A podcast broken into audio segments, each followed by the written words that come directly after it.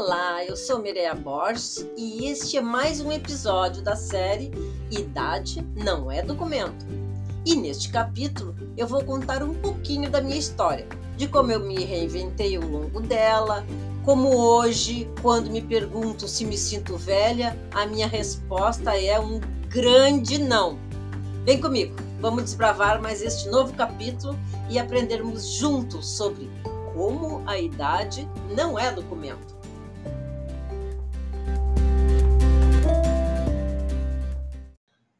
Vamos lá então, gente. Eu sou a Mireia, tenho 64 anos, tenho uma família muito legal, tenho três filhas, dois netos, sou casada há 43 ou 44 anos, eu já nem lembro mais, faz tanto tempo que eu nem lembro mais. Mas vamos lá, né? Uh, as minhas filhas, assim, deixa eu contar um pouquinho para vocês como é que é. A relação das minhas filhas agora é bem legal, mas no início foi bem complicado, sabe? Porque um, quando eu resolvi a ser uma uma digital influencer. Antes eu era trabalhava na área de RH, de treinamento, mas quando eu resolvi ser uma influenciadora, não era na época, né, influenciadora, porque eu tenho 64, comecei com 50, fazem 14 anos, e eu montei um blog. Uh, como é que eu montei? Eu não sabia nada de internet. Aí eu fui fazer um, um, trabalho no jornal da minha cidade, que é o jornal ZH, Zero Hora, né, ZH, e eu fui falar sobre os bairros. E cheguei na sala do, do pessoal lá, da, da pauta, só vi jovens e eu achei tão estranho, né? Eu disse, ah, tô no lugar errado. Mas tudo bem. Bati, entrei, perguntei quem é. Aqui que é a reunião de pauta da para ser blogueiro? Sim. Aí, ó, tá. Entrei, olhei assim, meu Deus. Aí a, a produtora perguntou quem é que tem alguma pergunta. Eu disse, ah, eu tenho. Eu quero saber o que é blog, que eu não sei. Aí foi uma zoeira, né? Porque o pessoal jovem começou a rir e aí todo mundo me adotou. Me ensinaram a fazer blog, me ensinaram como fazer, a fazer pesquisa e a... ah, foi muito legal. E aí eu comecei e fiquei oito anos nesse local, escrevendo para o caderno de bairros, sempre online. Fazia entrevistas e tudo. Foi aí que eu entrei no meu mundo digital.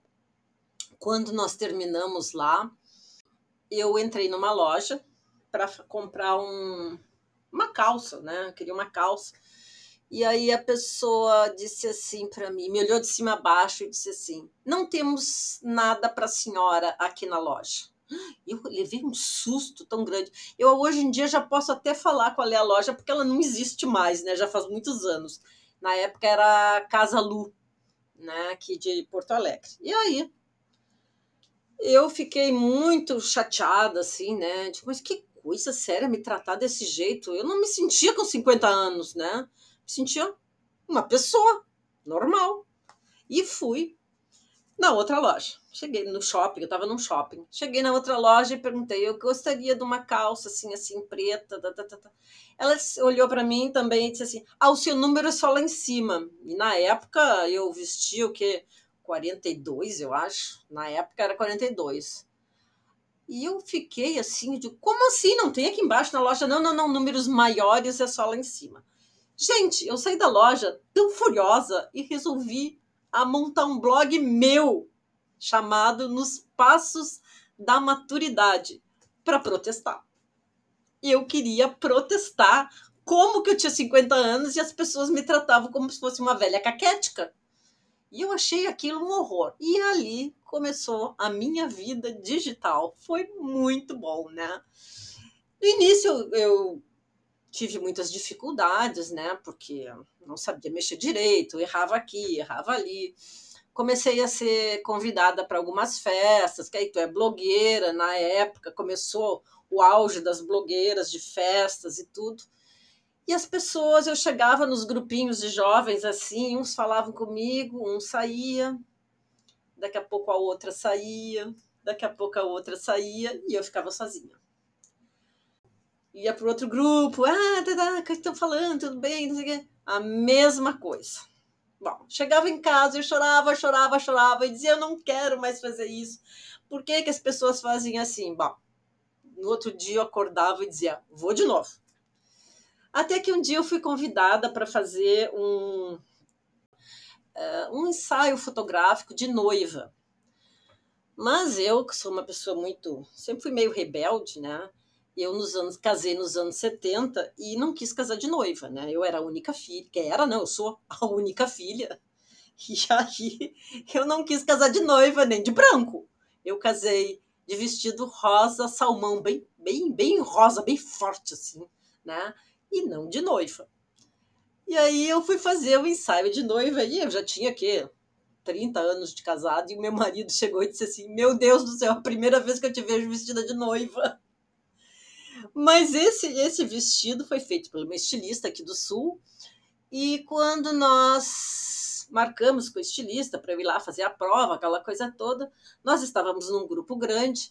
Na frente estavam indo alguns jornalistas e atrás estava o fotógrafo com outros jornalistas também. E eu escutei um jornalista dizer para a moça assim: Tu não faz um, um vestido tomara que caia? Sabe como é que é, né? Essa velha já está com tudo caído, vai ficar horrível aquilo me bateu, gente, como se eu tivesse levado um soco. Assim, eu fiquei. Me deu um troço que eu não sabia falar, não sabia chorar, não sabia nada. Eu fiquei, eu fiquei chocada demais com aquilo. E, e, foi uma coisa que me abalou muito na época, sabe? Me abalou bastante. Eu fiz as fotos, ficaram lindas, foi na nossa biblioteca pública aqui de Porto Alegre mas eu nunca mais esqueci daquilo. E quando eu cheguei em casa, de novo, chorei bastante e disse assim: Pois agora vão ver quem é esta velha. E eu comecei a mil. Aí eu virei uma influenciadora digital. Aí eu não dei bola mais para os grupinhos que me, me escanteavam, não estava nem aí mais. E aí começava, eu ia falar com as pessoas que tinham me convidado, com as, com as assessorias de imprensa que tinham me convidado. Então eu comecei a conversar com um, conversar com outro. Aí começaram a surgir alguns trabalhos para mim, uh, pessoas me chamavam para fazer, mas assim, pouquíssimos, era bem para jovens, né? Eu me lembro que os jovens, as meninas recebiam aqueles monte de maquiagem, estojos lindos, e eu nunca recebi nada dessas coisas. Uh, recebiam roupas, isso, roupas, aquilo, e eu nunca recebia nada. Mas, de bah, tudo bem, eu não preciso disso, né? Graças a Deus. Mas eu ficava chateada que eu era escanteada. E hoje eu. Ah, não, mas aí nessa época ainda, quando eu comecei a, a bombar com o blog, ah, uma vez eu fui almoçar no, no shopping aqui da Porto Alegre e nós estávamos, eu estava olhando o cardápio, e o garçom chegou para mim, o rapaz, coisa mais amada, chegou para mim e disse assim: Eu lhe sigo num blog, a senhora pode dar o seu autógrafo? Gente, o meu marido quase morreu de vergonha. E eu fiquei assim: Hã? como assim? Mas tudo bem, né? Não falei nada, deu autógrafo, fui super simpática com ele. E aí ele me deu uma ideia. Quando ele virou as costas, que ele entrou no restaurante, eu digo assim: vou oferecer para esse shopping palestra para mulheres maduras. E eu comecei a fazer palestras para mulheres maduras, que eu, no mínimo, eu colocava 100 pessoas, 100 mulheres maduras dentro daquele auditório. Sempre. Era um auditório muito. Era uma praça de alimentação, eles nunca me deram o auditório. Sempre foi uma praça na praça de alimentação e eu colocava no mínimo 100 pessoas, sempre, no mínimo. Às vezes tinha gente em pé e tudo.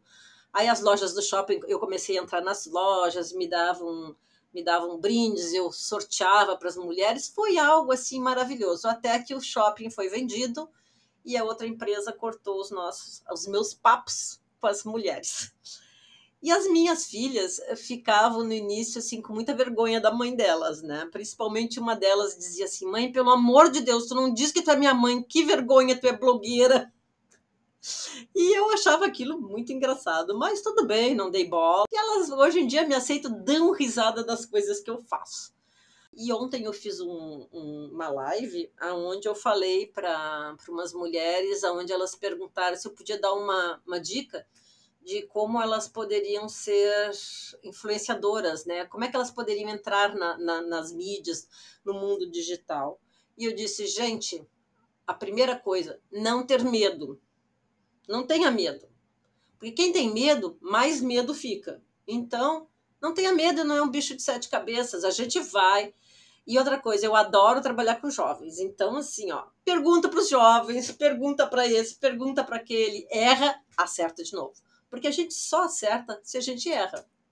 Porque aí a gente errou, a gente vê onde é que errou e faz diferente. Então não custa, sabe? Eu acho que a gente não pode ter medo, apesar que essa pandemia fez com que a, a geração prateada, que é a geração mais a geração madura, entrasse a mil, né, nos, nos no, nas mídias, porque é algo assim que que era a única coisa que a gente tinha para fazer. Tanto é que eu fiquei sem os eventos quando começou a pandemia e o que, que eu fiz? Eu comecei a ler livrinho de história para as crianças na internet. Aí as mães começavam, me mandavam mensagens e diziam assim: ah, é uma maravilha, porque enquanto eu boto as tuas histórias na internet, eu trabalho home office e eu consigo ir no banheiro e pegar um café. Eu achava aquilo bárbaro. Até que um dia uma mãe chegou para mim e disse assim: Mas sabia que nós também gostamos de escutar historinhas? Não é só os nossos filhos. E o que, que eu fiz? Eu comecei a pegar livros, ler textos, parágrafos e aí discorrer dos parágrafos sobre a nossa vida do dia a dia. E foi o maior sucesso. Eu faço isso até hoje. Adoro ler os poemas de, de alguns alguns escritores, eu leio até hoje, falo, né? E é muito bacana. Então eu digo assim para as pessoas mais velhas: não tenham medo. Vão. Se os jovens conseguem, nós conseguimos. Mais devagar? Sim. Mas nós conseguimos. Eles já nasceram com os Winchester, com as mãozinhas tudo ligadinho ali dos botõezinhos. A gente não, porque nem existia, né? Mas a gente vai. E eles ensinam. Eu acho que a gente, até morrer, a gente aprende. A gente vive a vida inteira aprendendo. A vida é um aprendizado. Então a gente deve seguir sempre aprendendo, sempre, sempre, sempre tem coisas novas. E isso faz com que a gente não fique velho. Eu não me sinto velha, eu não sou velha. Eu tenho o corpo de velha porque a gente tem os desgastes naturais da vida. Então a gente diz assim: ah, o corpo tá dói aqui, dói ali. Ah, esse é corpo de pessoa de mais velha. É, mas a minha cabeça não é do meu corpo e se e eu tenho artrite. Então, de manhã, às vezes, eu fico falando e o meu marido diz assim: com quem é que tu tá falando? Eu digo tô falando com artrite, que a minha agenda hoje tá cheia, ela vai ter que me acompanhar na marra. E ele dá risada e diz ele assim: Mas tu é louca, só pode ser louca. Eu digo: Sim, pode ser louca, mas é que ela veio se enxerir no meu corpo, azar é o dela, tem que me acompanhar. Então é isso, gente. Essa é a pessoa, essa é a pessoa que eu sou. Deixa eu ver o que eu vou dizer mais para vocês para encerrar. Os meus sonhos uh, para o futuro são assim, ó, que mais jovens enxerguem os seus velhos, o seu, a, o seu futuro, porque nós somos o futuro destes jovens que estão aí. Eles olhando a gente, eles vão saber como é que vai ser a vida deles, como é que eles podem mudar para quando chegar na nossa idade eles possam, sabe, fazer diferente para melhorar. Porque a gente não é assim, como é que se diz? Ninguém é detentor de todas as verdades, nem nós, né? Nem eu, nem ninguém. Então, assim, eles podem olhar para a gente e dizer, ah, assim eu não vou fazer.